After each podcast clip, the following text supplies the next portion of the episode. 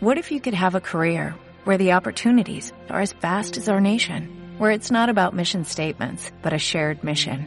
At U.S. Customs and Border Protection, we go beyond to protect more than borders, from ship to shore, air to ground, cities to local communities. CBP agents and officers are keeping people safe.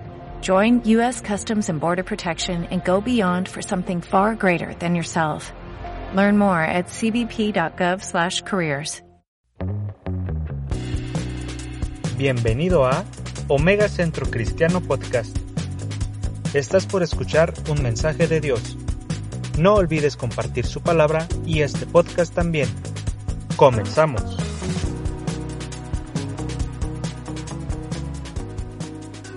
están, iglesia? Bendecidos. Amén. Los invito para que abran su Biblia en el libro de Ruth, capítulo 3, versos 1 al 18. Ruth, capítulo 3, versos 1 al 18.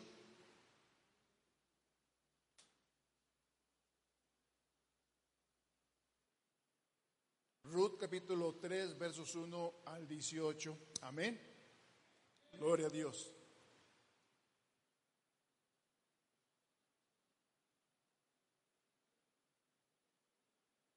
Dice así la escritura, después le dijo a su suegra, Noemí, hija mía, no he de buscar hogar para ti para que te vaya bien. ¿No es vos nuestro pariente con cuyas criadas tú has estado? He aquí que él avienta esta noche la parva de las cebadas, te lavarás pues y te ungirás, y vistiéndote tus vestidos irás a la era, mas no te darás a conocer al varón hasta que él haya acabado de comer y de beber. Y cuando él se acueste, notarás el lugar donde se acuesta, e irás y descubrirás sus pies y te acostarás allí, y él te dirá lo que hayas de hacer. Y ella respondió, haré todo lo que tú me mandes. Descendió pues a la era e hizo todo lo que su suegra le había mandado. Y cuando vos hubo comido y bebido y su corazón estuvo contento, se retiró a dormir a un lado del montón. Entonces ella vino calladamente y le descubrió los pies y se acostó. Y aconteció que a la medianoche se estremeció aquel hombre y se volvió y aquí una mujer estaba acostada a sus pies. Entonces él dijo, ¿quién eres? Y ella respondió, yo soy Ruth, tu sierva. Extiende el borde de tu capa sobre tu sierva, por cuanto eres pariente cercano. Y él dijo, bendita seas tú de Jehová, hija mía. Has hecho mejor tu postrera bondad que la primera, no yendo en busca de los jóvenes, sean pobres o ricos. Ahora pues, no temas, hija mía, yo haré contigo lo que tú digas, pues toda la gente de mi pueblo sabe que eres muy virtuosa. Y ahora, aunque es cierto que yo soy pariente cercano, con todo eso, hay pariente más cercano que yo. Pasa aquí la noche y cuando sea de día, si él te redimiere, bien, redímate, mas si él no te quisiere redimir, yo te redimiré. Vive Jehová, descansa pues hasta la mañana. Y después que durmió a sus pies hasta la mañana, se levantó antes que los hombres pudieran reconocerse unos a otros, porque él dijo, no se sepa que vino mujer a la era. Después le dijo, quítate el manto que traes sobre ti y tenlo. Y teniéndolo ella, él midió seis medidas de cebada y se las puso encima, y ella se fue a la ciudad. Y cuando llegó a donde estaba su suegra, ésta le dijo, ¿qué hay, hija mía? Y le contó ella todo lo que aquel varón le había acontecido, y dijo, estas seis medidas de cebada me dio diciéndome, a fin de que no vayas a tu suegra con las manos vacías. Entonces Noemí dijo, espérate, hija mía, hasta que sepas cómo se resuelve el asunto, porque aquel hombre no descansará hasta que concluya el asunto hoy. Señor, te damos gracias por tu preciosa palabra que nos has estado hablando a través de la vida de vos, de Ruth y de Noemí. Te damos gracias, Señor, porque aún tu palabra es viva y eficaz para este tiempo para esta generación. Señor, gracias porque tu palabra no permanece de una forma, Señor, en el pasado, sino es presente, es hoy y es mañana. Gracias, Señor. Pedimos que tu Espíritu Santo nos dirige, nos habla a nuestro corazón, Señor. Por eso hemos venido, Señor, a recibir de ti la palabra, la consolación, la exhortación, la edificación a través de ella. En el precioso nombre de Jesús, amén y amén. Bien, estamos llegando aquí casi parte al final de la historia de, de Ruth, de esta eh, interesante historia. Dice aquí que, eh, bueno, el tema es una justicia intencionada, una estrategia, un plan de una forma o de alguna manera intencionada. Y por hablar de justicia significa un celo por hacer lo que es bueno y lo correcto es un celo por hacer lo adecuado cuando se toma en cuenta a Dios como soberano y misericordioso. Una vez más, justicia significa un celo por hacer lo bueno y lo correcto, un celo por hacer lo adecuado cuando se toma en cuenta a Dios como soberano y misericordioso. Y en este pasaje del capítulo 3 encontramos eh, a tres personajes más eh, sobresalientes, que es Noemí, es Ruth y es vos. El capítulo abre, con Noemí, como que ella toma la iniciativa, como que de alguna forma toma eh, el liderato en esta situación y ella tiene un plan y, los, lo expone a Ruth. Entonces, en Noemí vemos un interés por, por Ruth. Anteriormente sí tenía cierto interés, pero hoy tiene un interés mayor por la vida de Ruth. Y en los primeros versículos 1 al 5, aquí Noemí está interviniendo, está exponiendo e-, ese plan, esa estrategia. Dice, después le dijo su suegra Noemí, hija mía, ¿no he de buscar hogar para ti, para que te vaya bien? ¿No es vos nuestro pariente con cuyas criadas tú has estado? He aquí que él avienta esta noche la parva de las cebadas y, le dice aquí, Noemí, te lavarás pues y te ungirás y, vistiéndote tus vestidos irás a la era, mas no te darás a conocer al varón hasta que él haya acabado de comer y de beber. Y cuando él se acueste, notarás el lugar donde se acuesta, e irás y descubrirás sus pies y te acostarás allí, y él te dirá lo que has de hacer. Esta es la participación de Noé, de Noemí, tomando la iniciativa, eh, mostrando un plan, una estrategia para de esta forma tratar de ayudar a Noemí, procurándole un bien, un sostén, un sostén y una protección en la vida de Ruth.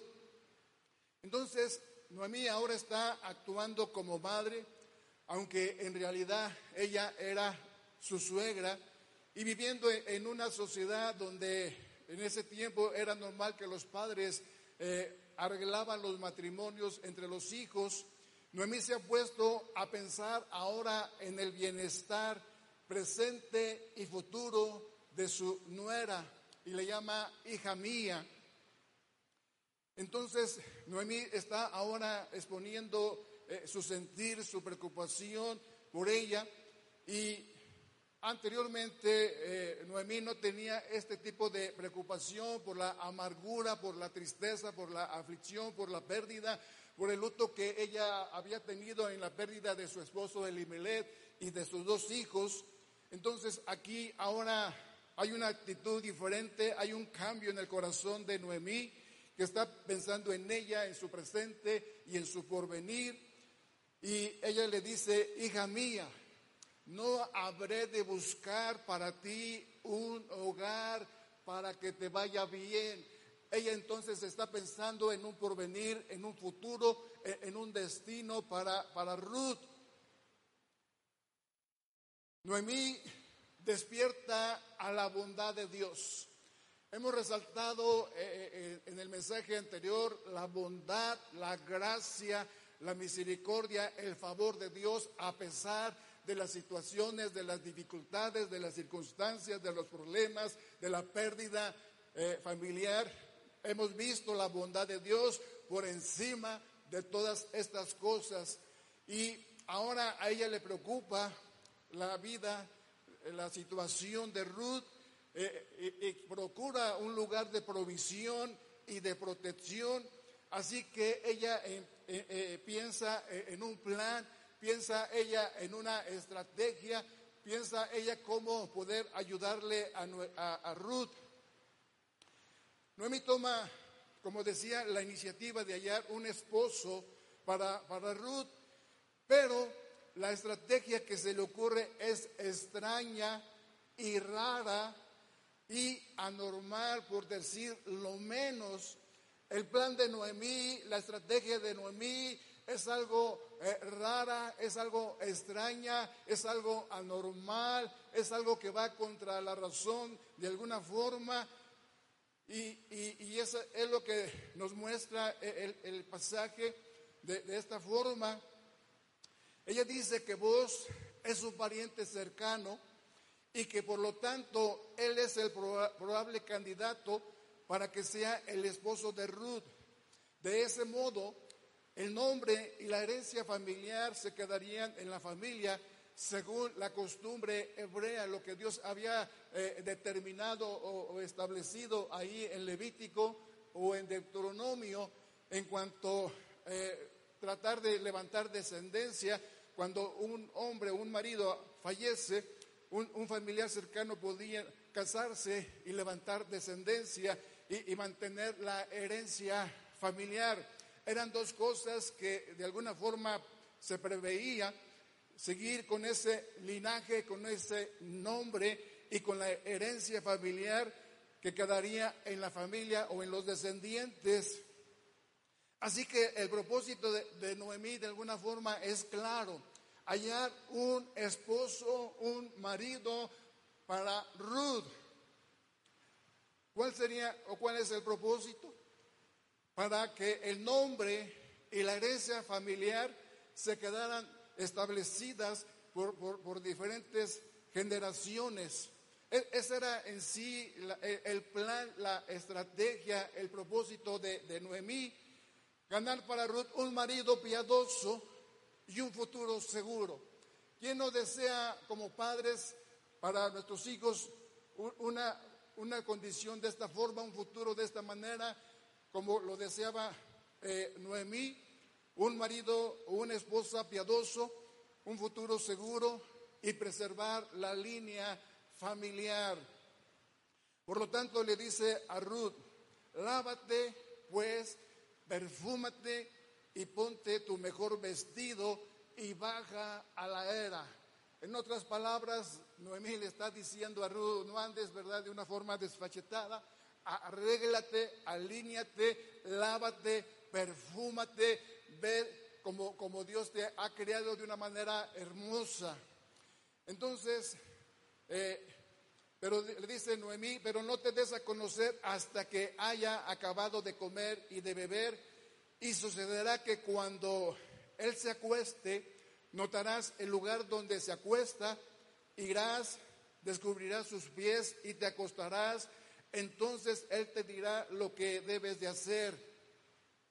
Surge la pregunta de alguna forma, aquí vemos que eh, Noemí está llevando de alguna forma este plan, esta estrategia, pero la pregunta es hacia dónde les está llevando, hacia, dónde los está eh, encauzando, a dónde se supone que llevará todo esto. ¿A dónde se supone que terminará eh, este final de alguna forma bien o de una forma mal? Es claro que está Noemí intentando que vos se case con Ruth.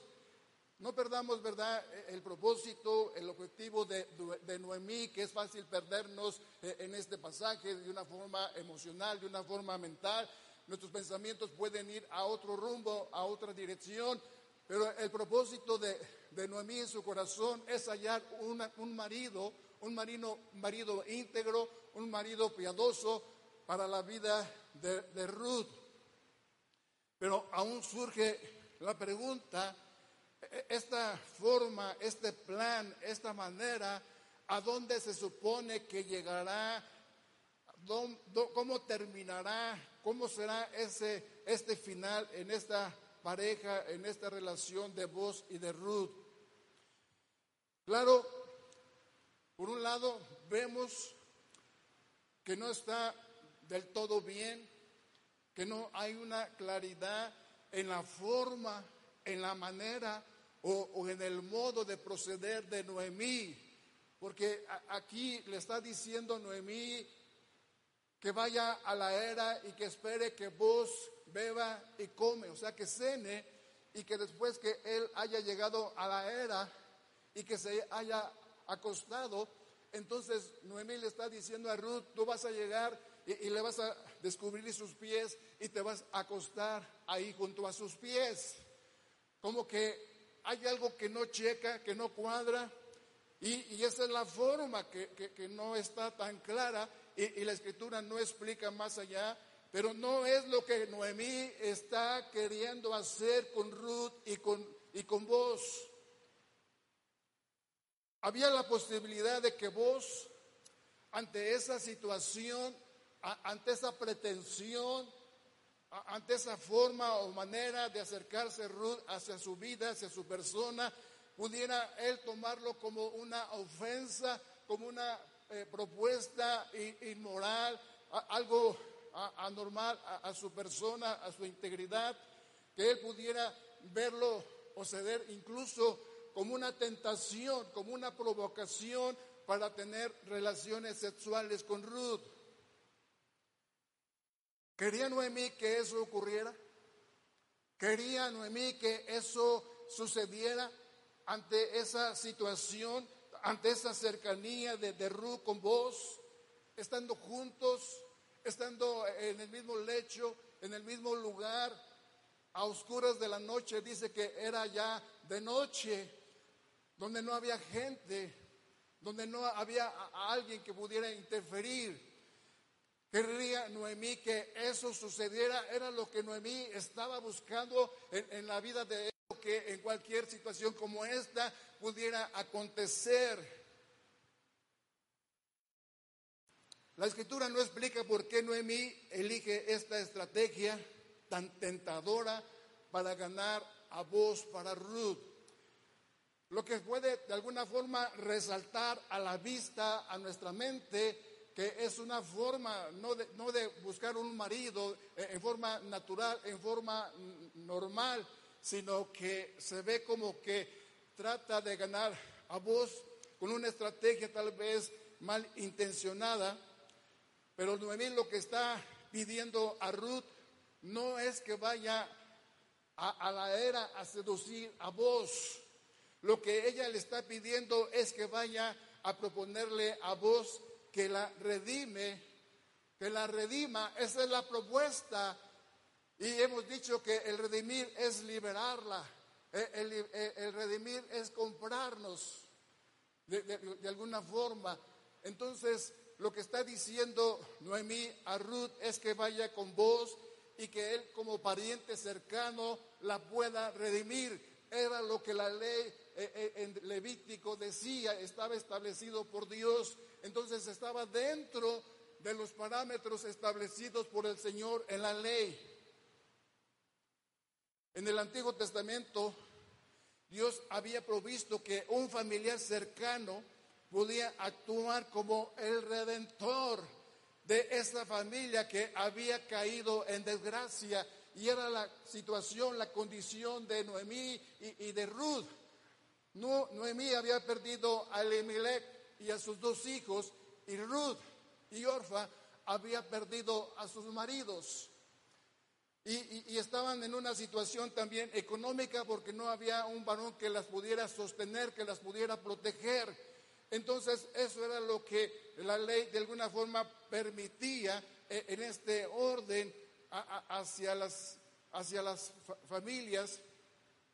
Y el propósito, como mencioné, era para preservar el linaje y la heredad familiar. Para que así cuando Dios repartió la tierra de Canaán por las tribus, por familias, Dios la, la repartió.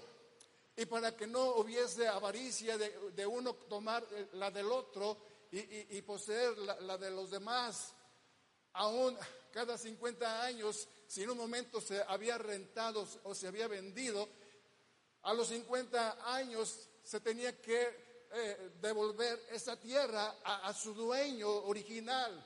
Así estaba establecido por, por el Señor. Y en este caso era para preservar el linaje y la heredad familiar. Ruth le respondió a Noemí, todo lo que me dices, haré.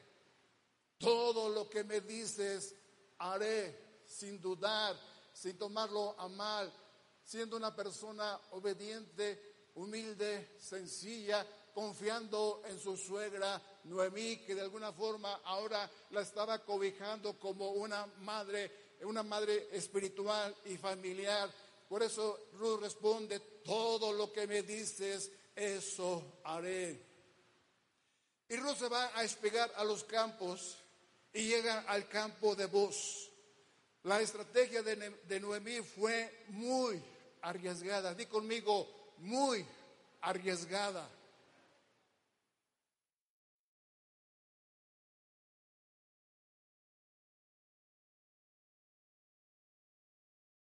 Y por lo mismo, nada recomendable. No te la puedo recomendar, ni nadie te puede recomendar esta estrategia tan arriesgada, tan extraña, tan rara y tan anormal. Ella estaba procediendo dentro, como decía, de los parámetros establecidos por Dios en su ley que había dado Dios a través de Moisés. De alguna forma sí estaba establecido, pero no la forma, no la manera como Noemí estaba conduciendo a Ruth hacia, hacia vos. Y déjame decirte, iglesia, estos principios no se aplican a otra cultura. Esta fue establecido hacia, hacia el pueblo judío. Este pasaje no quedó para enseñar a los jóvenes o, a las señoritas o aún, a los adultos para buscar marido o esposa. Ese no es el propósito de esta historia. Ese no es eh, eh, el punto principal de, de- buscar marido o buscar esposa. Es algo eh, esencial. Dios dijo a Adán, le haré ayuda idónea. No es bueno que el hombre esté solo. Caminarán juntos y serán una sola carne. Entonces es parte del plan de Dios de tener esposa, de tener esposo. Pero esta estrategia esta estrategia no es correcta, no es sabia, no es recomendable, aunque eh, el fondo, el, fondo tiene sentido, tiene propósito, está dentro de lo establecido por el Señor, pero la forma, la manera, eh, el modo no es lo correcto. Aunque Noemí quería ayudar a Ruth, Definitivamente este fue un consejo imprudente, di conmi- conmigo, consejo imprudente. A veces la gente dice, bueno, es que el fin justifica los medios. Eh, eh, Es que eh, los medios, en lo que, en la forma, en la manera como realizo los negocios, como trato con la gente, como hago mis compromisos, como asumo mi responsabilidad, justifica el final, justifica el fin. Y, eso no va de acuerdo al propósito de Dios ni a su perfecta voluntad. Ningún medio justifica el fin. Dios tiene un plan perfecto, Dios tiene un propósito perfecto, Él tiene la forma de obrar, Él tiene su manera muy particular de obrar, aunque no nos guste o, o quisiéramos nosotros cortar camino en, en lugar de caminar un poco más. Pero no funciona así con la estrategia humana. Dios tiene su propia estrategia. Hemos dicho la semana pasada que Noemí reconocía la soberanía de Dios. Ella dijo, me fui con las manos, con las manos llenas y regreso a Belén con las manos vacías. E, ella dice, Jehová me afligió. Ella reconoce la soberanía de Dios, los destinos de Dios. Aunque no nos guste o, no lo entendemos o no lo comprendemos o no estamos totalmente de acuerdo con ello, pero Dios tiene un plan específico para cada uno de nosotros. Entonces aquí Noemí está reconociendo la soberanía que Él es sobre todo nombre, sobre todo poder, sobre toda potestad y sobre todo imperio. Ella tiene en mente que Dios es su soberanía. Y yo no sé si tú y yo tenemos en este momento que la soberanía de Dios está por encima de todo interés, de todo anhelo, de todo sueño, de todo propósito, de todo aquello que pudiera estar en nuestra vida, aún de, alguna forma sana o, correcta, pero la soberanía de Dios está por encima de mis planes y de mis propósitos y de mi, y de mi estrategia o de mi forma de actuar o de proceder.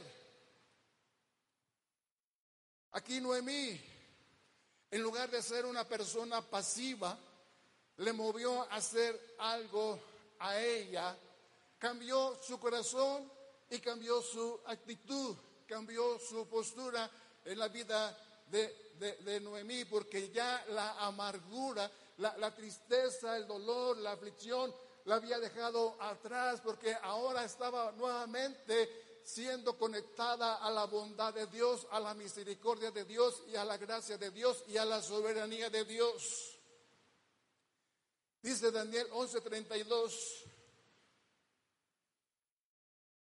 mas el pueblo que conoce a su Dios se esforzará y actuará. No es que Dios tiene que hacer todo en nosotros. Noemí tomó la iniciativa, Noemí tomó el, primer paso, e, ella empezó a actuar. Y, Daniel dice, mas el pueblo que conoce a su Dios se esforzará y actuará. A veces ni nos esforzamos, ni, ni, mucho menos actuamos, estamos esperando en Él, estamos esperando que del cielo caiga la provisión, caiga el trabajo, caiga la esposa, caiga el esposo, estamos que, que Dios haga todo. Aquí Noemí tomó la iniciativa y también nos está diciendo que el pueblo que conoce a su Dios, nos esforzaremos y actuaremos, nos moveremos en el plan redentor de Él. Y Pablo dice, ocupaos en vuestra salvación con temor y temblor, porque Dios es el que en ustedes produce el querer y el hacer por su buena voluntad. Dice, ocupaos, ocúpate. Ocupémonos, dice, de nuestra salvación con temor y temblor, porque Dios es el que produce en ti y en mí el querer y el hacer por su buena voluntad. Tal vez digas, es que no quiero, es que no me nace, es que no lo deseo, entonces dile a Dios, tú produces el querer y el hacer por tu buena voluntad. No quiero, pero prodúcelo en mí. Para hacerlo, para tomar la iniciativa.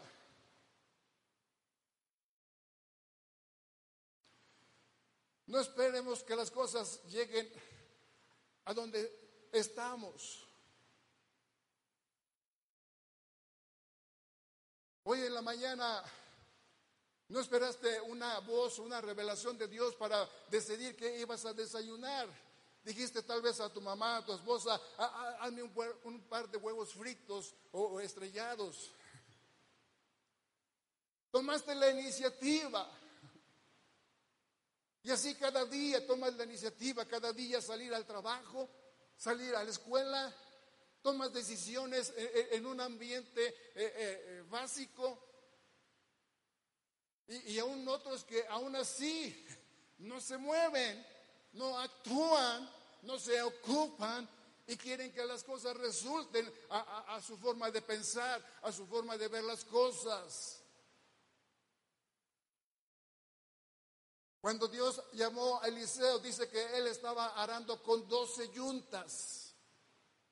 Estaba él trabajando. Cuando Dios llamó a Gedeón, él estaba también aventando el, trigo, el grano. Estaba ocupado en, en las cosas cotidianas. Cuando Dios llamó a Pedro y Andrés, los llamó porque estaban trabajando ahí en el mar, en la pesca. No estaban ahí rascándose el ombligo. Si tú ves desde Génesis hasta Apocalipsis, cómo Dios llama a la gente que está ocupada, que está trabajando, que está activa. Aún Pablo dice que él trabajaba haciendo tiendas. Así se sostenía Pablo y, recorrió muchos lugares en Asia, en España y parte hasta que llegó a Roma. Hay muchas cosas que tú y yo podemos hacer, que podemos tomar la iniciativa. Aún para venir el día de hoy, tomaste la iniciativa de decir, vamos a la iglesia a adorar, a recibir la palabra del Señor.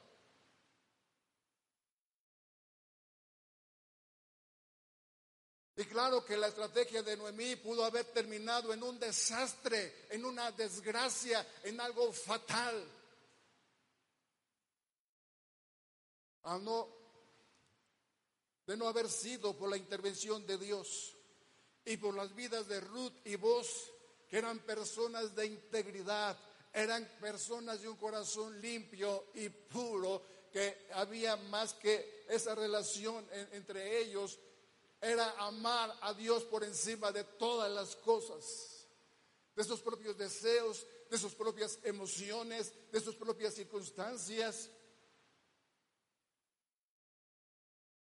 Y en los versículos 6 al 9 vemos ahora la intervención de, Ruth. Descendió pues a la era e hizo todo lo que su suegra le había mandado. Y cuando vos hubo comido y bebido y su corazón estuvo contento, se retiró a, dormir a un lado del montón. Entonces ella vino calladamente y le descubrió los pies y se acostó. Y aconteció que a la medianoche se estremeció aquel hombre y se volvió. Y aquí una mujer que estaba acostada a sus pies. Entonces él dijo, ¿quién eres? Y ella respondió, yo soy Ruth, tu sierva. Extiende el borde de tu capa sobre tu sierva, por cuanto eres pariente cercano. Vos se despierta, es la medianoche y tiene frío, no dice la Biblia que tiene frío, pero dice que se levanta sobresaltado, espantado al despertarse y ver que está ahí una mujer y no sabe quién es ella. Y por eso él pregunta, ¿quién eres? Está oscuro, siente a una persona, pero no sabe quién es. Y él pregunta, ¿quién eres? Y Ruth contesta, soy Ruth tu sierva. Soy Ruth, tu sierva. Extiende pues tu mano sobre tu sierva por cuanto eres pariente cercano. Extiende, en otras palabras, le está diciendo Ruth a vos, extiende tus alas sobre tu sierva. Extiende tus alas sobre tu sierva, las alas del águila para protegerme, para hallar cobijo, para hallar refugio, para hallar protección. Ella utiliza las mismas palabras que vos le había dicho en el capítulo anterior. Noemí y Ruth no sabían que vos iba, cómo iba a reaccionar ante esta propuesta y más sobre toda esta estrategia. No sé qué pasaba por la mente de, de, Noemí o de Ruth ante una situación tan frágil, tan, tan, tan débil tan vulnerable ella como mujer. Pero algo estaba pasando, algo estaba sucediendo eh, en la mente de Noemí y de Ruth, que no sabía cómo iba a reaccionar vos ante esta propuesta matrimonial. Y dice aquí el verso 10. Bendita seas tú de Jehová hija mía, has hecho mejor tu postrera bondad que la primera, no yendo en busca de los jóvenes, sean pobres o sean ricos. Aquí está vos diciéndole a Ruth, bendita seas tú. No le dijo, eres una ramera o eres una cualquiera. Vienes con esa facilidad, con esa debilidad para tentarme, para hacerme caer, para tropezar contigo. No, aquí Paul está diciendo, bendita seas tú de Dios, de Jehová, hija mía. Has hecho, dice, mejor tu postrera bondad que la primera, no yendo en busca de los jóvenes, sean pobres o ricos. Es una respuesta llena de gracia, llena de bondad, eh, eh, de, de voz hacia Ruth. Has hecho tu postrera bondad mejor que la primera. ¿De qué bondad está vos hablando? ¿A cuál bondad se está refiriendo vos? ¿De quién ha tenido bondad esta Ruth? Pues de su suegra Noemí. Lo que vos le está diciendo, hija mía, si yo te alabé cuando te conocí porque yo oí lo que tú has hecho a favor de tu suegra. Todo el pueblo reconoció a Noemí, a Ruth no, porque era una moabita, era una extranjera, era una extraña, pero lo que sí retumbó en los oídos y en el corazón del pueblo de Dios fue la bondad, el amor de, su nuera hacia Noemí, que retumbó y resonó en todo el pueblo que el pueblo era lo que más hablaba, era lo que más comentaba y que de alguna forma alababa a Dios por la, por la forma de proceder de Ruth. Y por eso aquí está vos diciéndole, cuando yo te conocí, había oído de esa bondad, del favor que tú habías hecho, estabas haciendo hacia tu suegra, y le dice, tú has crecido delante de mis ojos. Hay un tiempo cuando tú llegaste y ahora hay un tiempo, ya había terminado la, ciega, la, ciega, el tiempo de la ciega, ya, ya, ya, había terminado, ya había pasado algunos meses y, está ahorita Ruth en, en, este otro momento. Entonces vos le está diciendo, tú has crecido desde el primer día que te conocí hasta el día de hoy, tú has crecido delante de mis ojos porque tú hubieras sido aceptado la propuesta matrimonial de cualquier joven, sea rico, sea pobre. Ah, hay muchos jóvenes en el pueblo, pero no lo hiciste.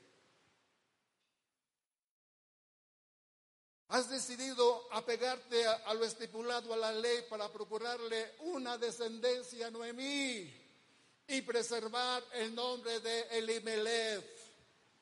Y en el capítulo que viene dice, más, más, en el versículo del capítulo 4 dice, dice la gente, a Noemí le ha nacido un hijo. No dijeron de Ruth, dijeron de Noemí, porque Ruth estaba preservando el, linaje familiar, la herencia familiar, y, se manifestó en el hijo de Ruth y de vos. Entonces vemos aquí a vos resaltando aún más la bondad de Ruth.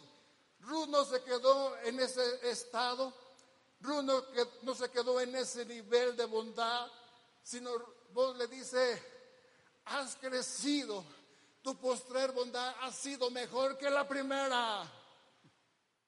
Te veo todavía mucho mejor, una mujer eh, excelente, una mujer diferente, una mujer llena de amor hacia su suegra. Qué maravilloso es que cuando la gente te conozca, cuando, cuando, cuando conociste al Señor, cuando tú entregaste tu vida a Jesús y después de tiempo, después de años, te vuelve a ver, te vuelve a encontrar. Y te diga, oh, gloria a Dios, porque no eres el mismo hombre, no eres la misma mujer, has crecido delante de mis ojos, has madurado, estás yendo a otro nivel, a la excelencia en Dios, has crecido espiritualmente, has crecido familiarmente, como esposa, como persona, como mujer, como hombre. Pero qué triste es cuando te miran después de tiempo y dicen, no has cambiado nada. No has cambiado nada, eres el mismo hombre, eres la misma persona. Qué testimonio o qué tristemonio. Hay tristemonio y hay testimonio, ya me hice bolas, testimonio. Entonces, aquí vos nota un cambio, nota un crecimiento nota algo en ella que ha crecido y, como iglesia debemos ir hacia la madurez, debemos dejar de, ser niños fluctuantes y, de ser maduros, de crecer en el Señor. E, e, ese es el caminar de la vida cristiana. Sí, cuando venimos a Jesús somos niños, somos bebés, necesitamos del alimentos eh, que es leche, pero a medida que vamos caminando necesitamos de carne.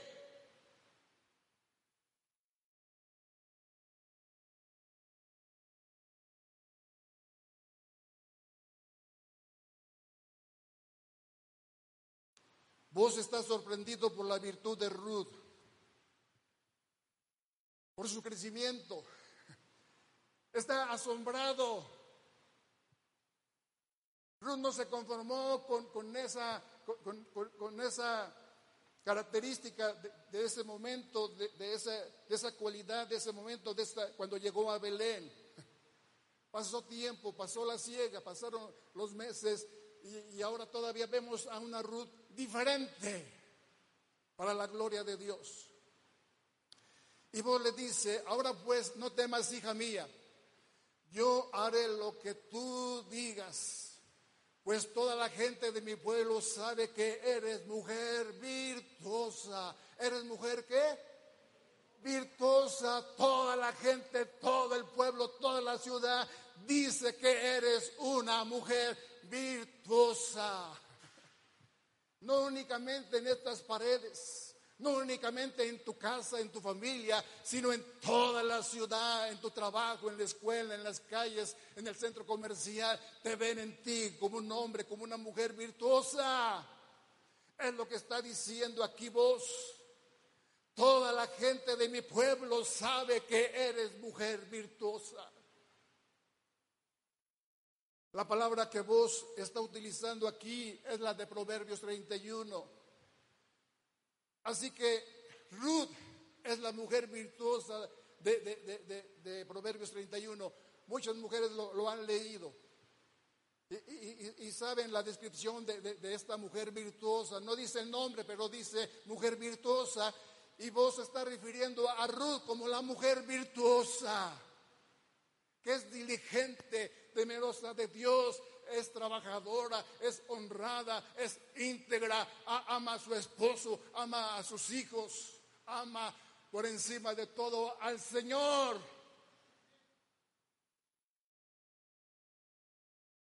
Independientemente de cómo fue el plan de Noemí, no podemos poner en duda la integridad de vos y de Ruth, a pesar de ese plan tan, tan humano, tan irracional. Resalta aquí la integridad de Ruth y de vos, su pureza, su moral. Pudieron tener excusa o justificación de decir, pues es que e-, ella vino, ella se presentó a mí, ¿y qué quieres que haga? Explicaciones tontas.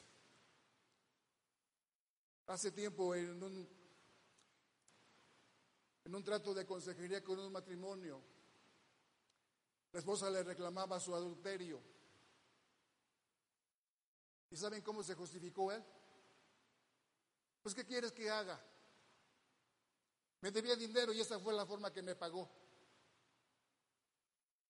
¿Y qué te pareciera si a ella le debiera dinero un hombre y que fuera la misma forma de pagar? ¿Estarías de acuerdo? con esa desfachetez, le estaba diciendo y delante de mí, pues ¿qué quieres que haga? Me debía dinero y así me pagó. Falta de integridad, falta de moral, falta de temor a Dios, de la soberanía de Dios sobre mí. Este hombre actuó con mucho dominio esa noche. Claro que tenía la tentación. Claro que si puede alguien decirle a los que están ahí, por favor, que pasen. No quiero a nadie ahí en los baños, por favor. Si han venido aquí a adorar y a escuchar la palabra, que vengan, por favor. Pero no los quiero afuera. Gracias.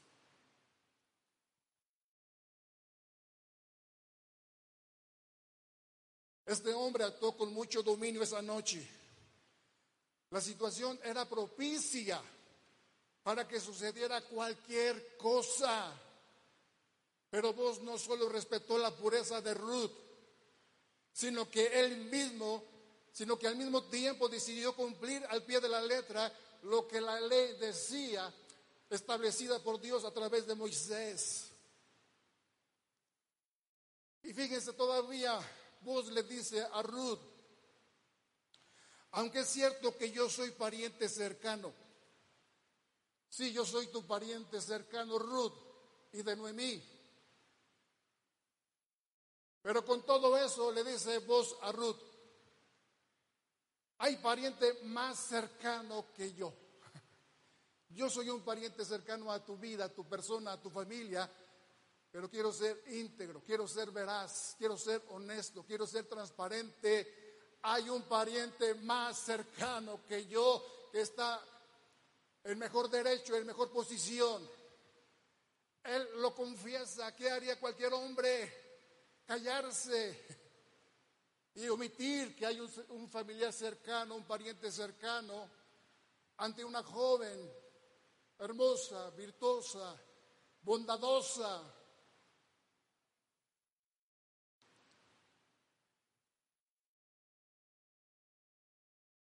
Vos fue honesto con Dios, con él mismo y con Ruth. Él fue íntegro, recto. Decir la verdad es lo más importante para él y para nosotros. Decir la verdad porque somos amantes de la verdad, porque la verdad es Jesús. Él dijo, yo soy la verdad, el camino y la vida. Él es la verdad. Él estaba consciente de que podía perder a Ruth.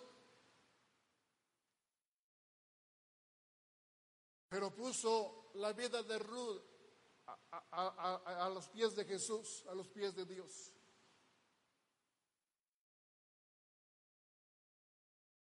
Porque él estaba dispuesto a obedecer a Dios y dejar en sus manos los resultados. Qué integridad de hombre, qué integridad de varón. Es lo que falta el día de hoy. Hombres con integridad, varones con integridad que aman solo la verdad, que son apasionados de la verdad. Que se arriesguen, no importa si voy a perder esta oportunidad. En el área que sea, en el ámbito que sea, amo a mi Señor, amo a mi Jesús. Y le dice, pasa aquí la noche y cuando sea de día, si Él te redimiere, bien, mas si Él no te quisiere redimir, yo te voy a redimir, vive Jehová. No te preocupes, el asunto lo resuelvo hoy mismo. Por eso Noemí dice en el versículo 18 al final de este capítulo, espérate, hija mía, hasta que sepas cómo se resuelve el asunto, porque aquel hombre no descansará hasta que concluya el asunto hoy. Aquí vos le está dando su palabra. Si este pariente cercano no te redime, yo te voy a redimir. Vive el Señor. No te preocupes. Aquí vos estás siendo diligente, está tomando la iniciativa que a él le corresponde. Lo resuelvo hoy mismo, hoy mismo resuelvo este asunto, hoy mismo resuelvo este conflicto, este problema, esta situación. No lo deja para mañana, hoy. Lo que tú y yo tenemos es el ahora, lo que no tenemos es el mañana. Hoy resuelve lo que tienes que resolver en el Señor. Hoy resuelve lo que tienes que resolver en tu casa, en tu trabajo o donde tú te muevas. Resuélvelo hoy. Y a ella le dice, espérate. Qué difícil a veces es esperar hacia los jóvenes. No, no, no, es que yo quiero. No, no, no, es que llevo prisa. No, no, no, ves que ya se me está yendo el tren. Qué difícil es esperar en, el tiempo de Dios. Tal vez es la voluntad de Dios, pero no es el tiempo de Dios para tu vida, para lo, que estás haciendo o quieres hacer. Hay que esperar el tiempo de Dios. Es el tiempo Kairos, no es el tiempo Cronos. Es el tiempo de Dios que Él tiene para tu vida, para tu persona, al hombre, a la mujer, para, para formar un hogar, un matrimonio. Nosotros debemos ser diligentes en todas las áreas de nuestra vida, iglesia. La iglesia no es únicamente el día domingo en esta reunión. La, iglesia se mueve de lunes a sábado en diferentes lugares, eh, eh, en el centro comercial, en la escuela, en el trabajo, en la calle, en la casa. Es ahí donde la iglesia se dispersa, es ahí donde la iglesia está activa, es ahí donde la iglesia se está moviendo. La iglesia no es aquí únicamente, la iglesia es a donde tú y yo vamos.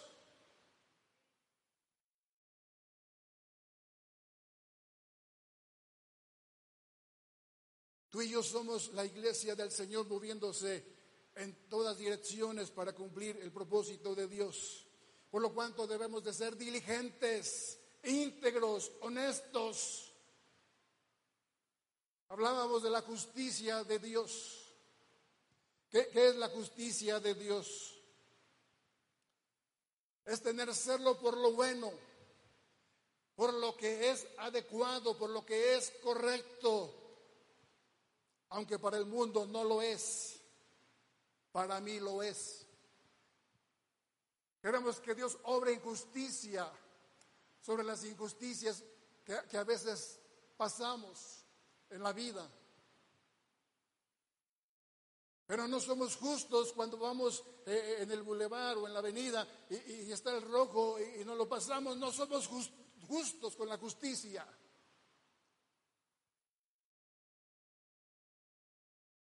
No somos justos cuando alguien te da de más en el cambio.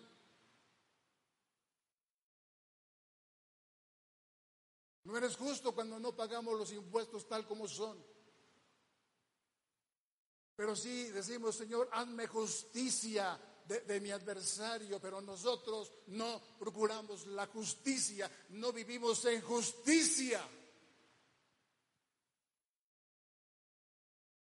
Y Noemí dice, vos, este hombre, no descansará hasta que concluya el asunto hoy.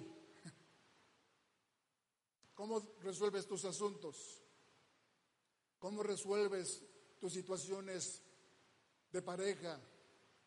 ¿Te molestas, te enojas, dejas de hablar? Le aplicas la ley del hielo, no te hablo, no te conozco y duras días y días.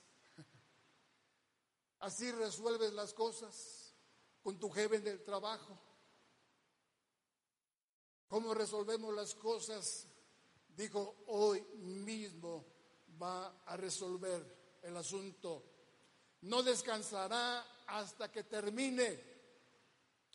Entonces, iglesia, nosotros debemos ser diligentes en todas las áreas de nuestra vida. Vos quiso hacer las cosas dentro de la voluntad que Dios revela, que Dios nos muestra. que están aquí en su palabra de una forma sencilla, clara, que no debemos de tener tanta revelación y tanta comprensión de ella. Pero dentro de este entendimiento básico debemos ser diligentes de todo lo que podemos hacer cada día. Vos protegió su pureza y su reputación y su integridad. Le dijo, no se sepa que vino mujer a la era y una vez más proveyó con alimento para Noemí y para ella.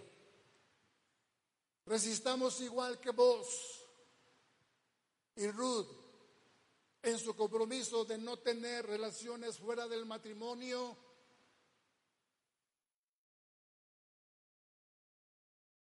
Ellos son ejemplo de un amor profundo, fuerte y justo. Ruth está a punto de entrar con pureza y justicia por medio de vos en una línea que dará a luz a Jesucristo, al Mesías, al Rey David. La pureza del momento, escuchen bien, la pureza del momento en el que tal vez te encuentres hoy o mañana y los propósitos de la eternidad se juntan en ese momento.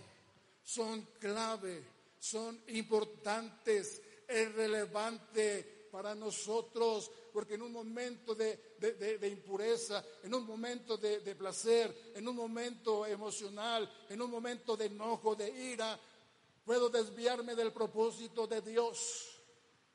Aquí Ruth y vos pudieron haber caído, pudieron haber tropezado y haberse desviado del propósito de Dios en sus vidas.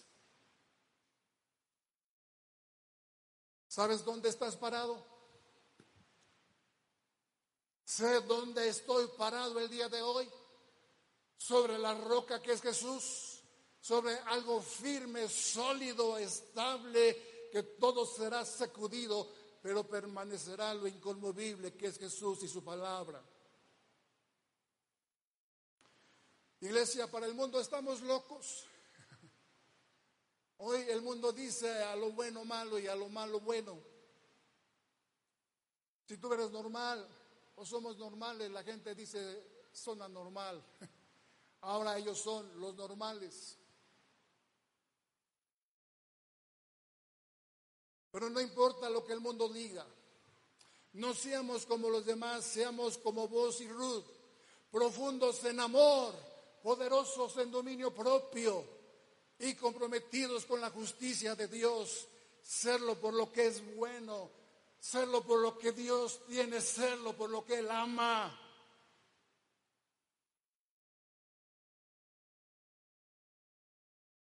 El propósito de Noemí y de Ruth era encontrar en vos un redentor, alguien que lo redimiera de su situación, de su desgracia económica, familiar, Pero tú y yo tenemos a un redentor que se llama Jesucristo, Jesús de Nazaret, al Cristo resucitado, al Cristo que dio su vida en esa cruz por ti y por mí, que ahora es nuestro redentor y Él vive. Redimir significa hacerte libre. Hacer libre del pasado de, Noemí, de, su esposo Elimelech, de sus hijos eh, Elión y Kelión un pasado difícil, desgarrador, horrible, horrendo. Pero Noemí buscó en Dios la bondad en él y, trajo libertad, trajo redención a, su vida. Y, nació el hijo de vos. Y el pueblo decía, le ha nacido a Noemí un hijo. Tú y yo tenemos un libertador el día de hoy, no únicamente del pecado. Él quiere hacerte libre de toda atadura, de tu pasado, de tu orfandad, de tu situación, de tu niñez, de tu juventud, de tu pasado que, que fue oscuro, difícil, horrendo. Él quiere ser tu libertador, aunque estás el día de hoy, pero no eres libre.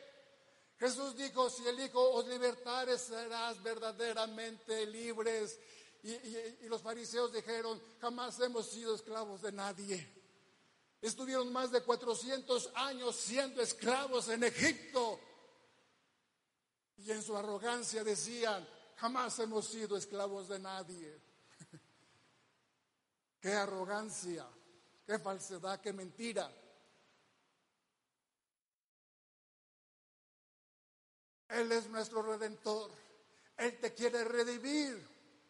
Si nadie en esta vida te ha podido redimir, como dijo vos, si Él no te redime, yo te voy a redimir. Si el mundo no te redime, Jesús dice, yo te voy a redimir con la diestra de mi justicia. Te voy a liberar, te voy a romper toda atadura, toda cadena que vienes arrastrando del pasado, toda orfandad, toda maldición, toda iniquidad de nuestros antepasados. Sabemos que es una historia, pero esa historia está unida a tu corazón el día de hoy.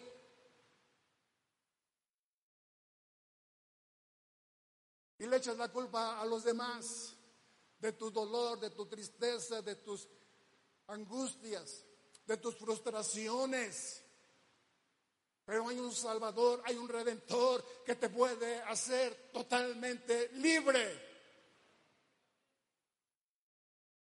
No importa cuál sea tu condición, no importa cuán oscura ha sido tu vida, no importa qué tan cargado ha sido tu pasado, Él te redime el día de hoy en el poder de tu Espíritu Santo. Ese Espíritu que levantó a Jesucristo de entre los muertos vive hoy.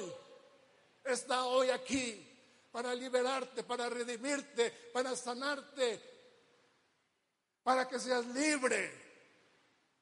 Yo he dicho en lo personal, yo Tuve una historia, una infancia con mis padres, con mi familia. Fue una historia, pero gracias a Jesús que Él me redimió, tengo una nueva historia, un nuevo camino, una nueva vida, un destino mejor. Pero hay que soltar. Hay que soltar el pasado. Hay que soltar el dolor, hay que soltar la aflicción, hay que soltar la tristeza, hay que soltar las cadenas de opresión y de ansiedad y de depresión.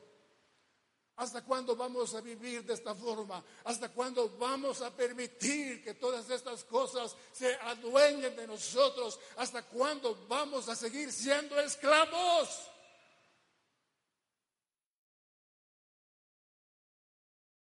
Él es tu redentor. Si el médico, los medicamentos o los tratos no te ha redimido, él te puede redimir, Él te puede liberar, Él te puede sanar. Él es el gran yo soy. Él es el gran yo soy, el Chadai, el Dios todopoderoso, el Dios que te da vida, el Dios que te formó, el Dios que te da sustento hasta el día de hoy. Él es, Él es el Chadai, el que todo lo puede. Pero creemos más en nuestros dolores, en nuestras flaquezas, en nuestras debilidades, en nuestras tristezas, hemos dado un lugar a nuestra casa y, le hemos adornado. Aquí tengo la tristeza, el dolor, la ansiedad, la depresión. Aquí tengo todo esto, como si fueran tus trofeos.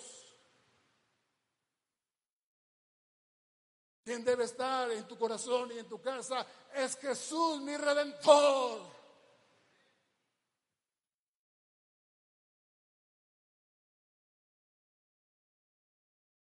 Es Jesús tu redentor.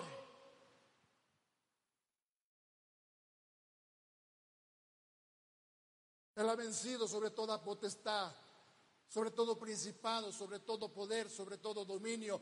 Él está por encima de todas las cosas que el adversario tiene o quiere hacer en tu vida.